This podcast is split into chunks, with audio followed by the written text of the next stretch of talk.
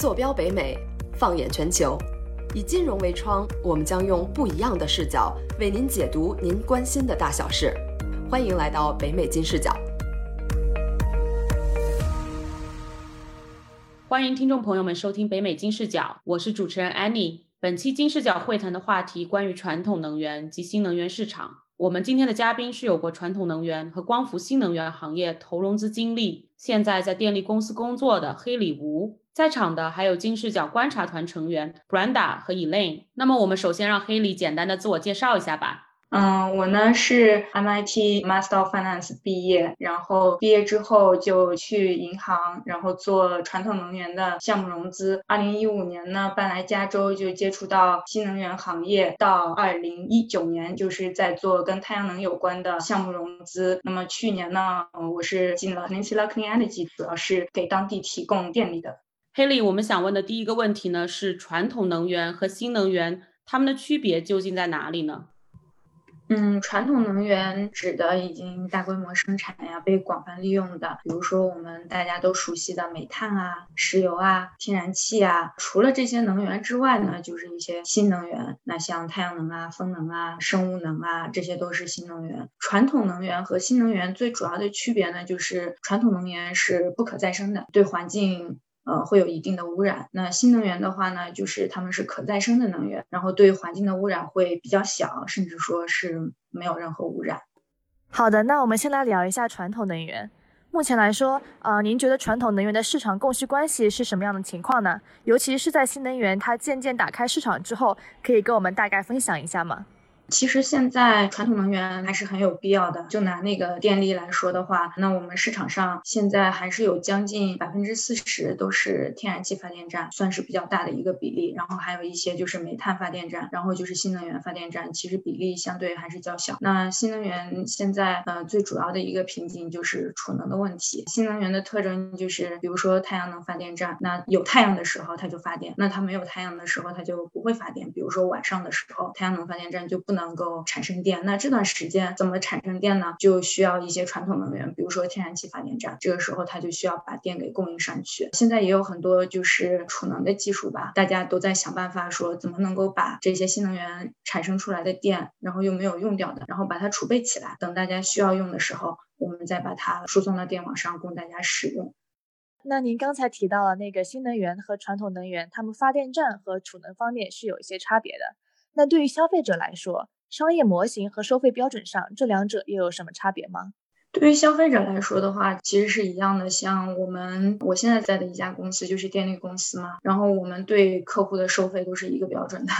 就是你什么时段，然后我收多少钱，就是什么时段收多少钱。但是对我们电力公司的成本上会有一些影响，因为我们出去签购电协议的话，就是说新能源我们是找那个太阳能啊、风能啊，那他们的价格都不一样。天然气发电站发电的价格呀都是不一样的。对消费者来讲没有很大的区别，对我。我们来讲，我们会在成本上会有区别，当然会有一些政策的一些影响吧。比如说，现在加州政府特别看重环境污染的问题，那可能就是比较强力推这个新能源。那我们公司呢，其实也有到二零二五年就是百分之一百新能源的目标吧。嗯，所以我们在市场上买电的时候，也会购买更多的新能源。我们的成本上去了的话，可能会对消费者也会有一定的影响。我们可能会提高一些电价，但是我们公司的话，它其实是非盈。力组织的，就是我们还是竭尽的全力，就是说在平衡这两者的关系，就是对消费者的一个电价，还有就是我们控制自己的成本，并且达到清洁能源的这个目标吧。谢谢黑的分享。那对于我们普通消费者而言啊，百分之一百的新能源，它会影响电费的增长幅度大概有多少呢？其实这个新能源的技术也在不断的发展。你去看过去十年，就是太阳能发电的成本，它降低了将近百分之九十。就是随着技术的不断的革新，它的成本会越来越低。我们公司是专门有一个团队是做 cost reduction，就是大家都在竭尽全力去减少这个成本。所以我觉得未来新能源的成本，就是未来的方向应该是不断的降低的。您刚才提到了新能源行业的储能，它是目前的在一个发展的瓶颈阶段嘛？那关于传统能源行业来说，发展的瓶颈有哪些呢？传统能源行业，我觉得一个是政策吧，嗯，现在全球都对环境污染特别的重视。拜登上台了之后，我觉得也会力推新能源吧，也要看他们的成本嘛。其实传统能源的话，它就涉及到一个 commodity price，比如说天然气发电站，那它是跟每天的天然气的价格都是有关的。也要看新能源也在不断的降低成本嘛，所以就是有一个 commodity price 的影响，包括他们的竞争对手新能源的成本降。低的影响，还有就是一个政策的影响吧。那您刚才也有提到说，市场供需和政策这两者对于能源行业的影响啊非常的深远。在你的经验里，你觉得哪一个是对传统能源行业的影响更大一些呢？我觉得都有，我觉得两个方面都会对它有影响，没有哪个偏大或者说哪个偏小。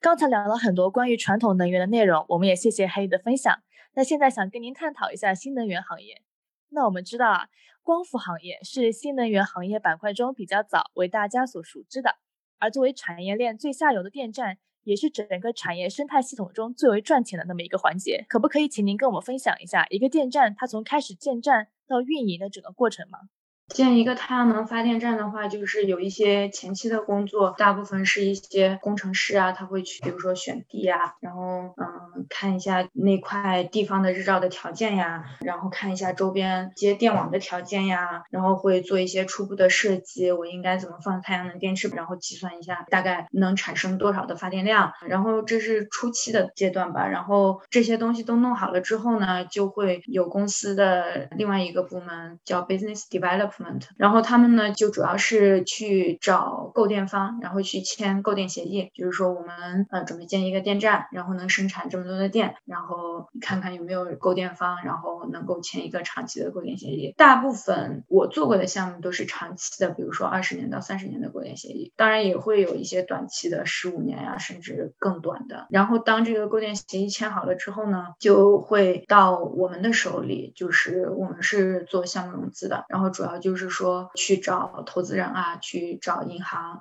就是拿到资金，然后去开始建这个电站啊。这是我之前就是主要的工作。那当我们跟投资人啊和银行都联系好了之后呢，项目的建设，建设完了之后就是验收啊、并网啊，呃，然后就是发电。好的，谢谢您的分享。那说到传统能源，您之前也提过，您在银行的时候做过相关的这个融资项目，能不能和我们简单的分享一下当时的情况和工作的内容呢？我之前在银行的工作其实是做那个天然气发电站，然后还有就是天然气的 pipeline，还有就是液化天然气，呃，这种项目多一点。我主要就是做项目融资，然后会有在开发一个大型项目的时候，那他们就会就是 developer 开发商，然后他就会去找银行啊、投资人啊去拿钱。然后他们才会开发这个项目，主要就是去 evaluate 这个项目是不是值得银行贷款，就是给他们去做。那有什么样的标准或者硬性指标来帮助我们评估不同项目之间的好坏吗？会有很多个方面吧，然后会看技术上面有没有什么样的风险，然后呢也会看他们的呃现金流是不是稳定，因为不同的项目它也有不同的现金流，然后还有就是它的收益率吧。那我想要问一下，这些购电方一般都是什么公司或者组织呢？会有一些电力公司，像我现在工作的公司，我们也是会到市场上去签购电协议。然后还有一些呢，就是用电量比较大的公司，比如说像加州的话，呃，科技公司像 Facebook 啊、Google 啊，然后他们也都会自己去签一些购电协议的。那对于购电方而言，他们又是如何在这么多的电厂中做出选择的呢？看需求，然后看电价。我们公司的话，我们会知道我们大概的需要的电量是多少，那我们就看这个项目，呃，预测出来的发电的数量是不是跟我们需要的电是相符的。也要看不同的发电厂他们提供的一些电价，还有呢，就是看他们的地点，就是离我们有多远，就是也会是一个影响的因素。您刚才有提到说，能源行业它的主要被影响因素是市场供需还有政策。那购电方他们在选择电厂的时候，会不会考虑到说自己找的电厂有没有政府的支持和背书呢？不会，政府的政策是对对新能源的政策。像嗯，在美国的话，太阳能发电站的话，政府有税收的补助，他们叫做 investment tax credit，就是一个税务上的补贴。今年的话会有百分之二十六的补贴，那每一年是递减的。它这个补贴是根据你的能够拿到补贴的那一部分的投资的成本来算的。比如说我今年就是花了一万块钱装了太阳能电池板，然后呢，我的整体的收入呀等等各个方面，我欠联邦政府，比如说五千块钱，然后这个税收的抵减呢，就是一万块钱。我付出去装太阳能电池板的钱乘以百分之二十六，就是两千六百块钱。然后我等于说可以拿到两千六百块钱的税收的减免。我今年如果只用给联邦政府交税五千块钱，我再加上两千六百块钱税收的减免，其实就是我只用给联邦政府交税两千四百块钱。对，然后它是直接扣除的，就是它不是说我把五千块钱交了，然后之后他再把两千六百块钱还给我，是我在每一年报税的时候，这个钱就直接从我的税单上面扣除，我只要给联邦政府两千四百块钱。然后太阳能发电站它所有的项目，凡是符合条件的，它都会拿到这个税收的一个减免。之前您提到的这个政策补助啊，是针对消费者的还是针对机构的呢？电站这里会不会受到额外的补助呢？我之前举的那个例子呢，是个人的，就是嗯是你个人在家里装了，你拿到了税收的补助。比如说我们现在是建大型的发电站，那那个拿到税收补助的就是投资人。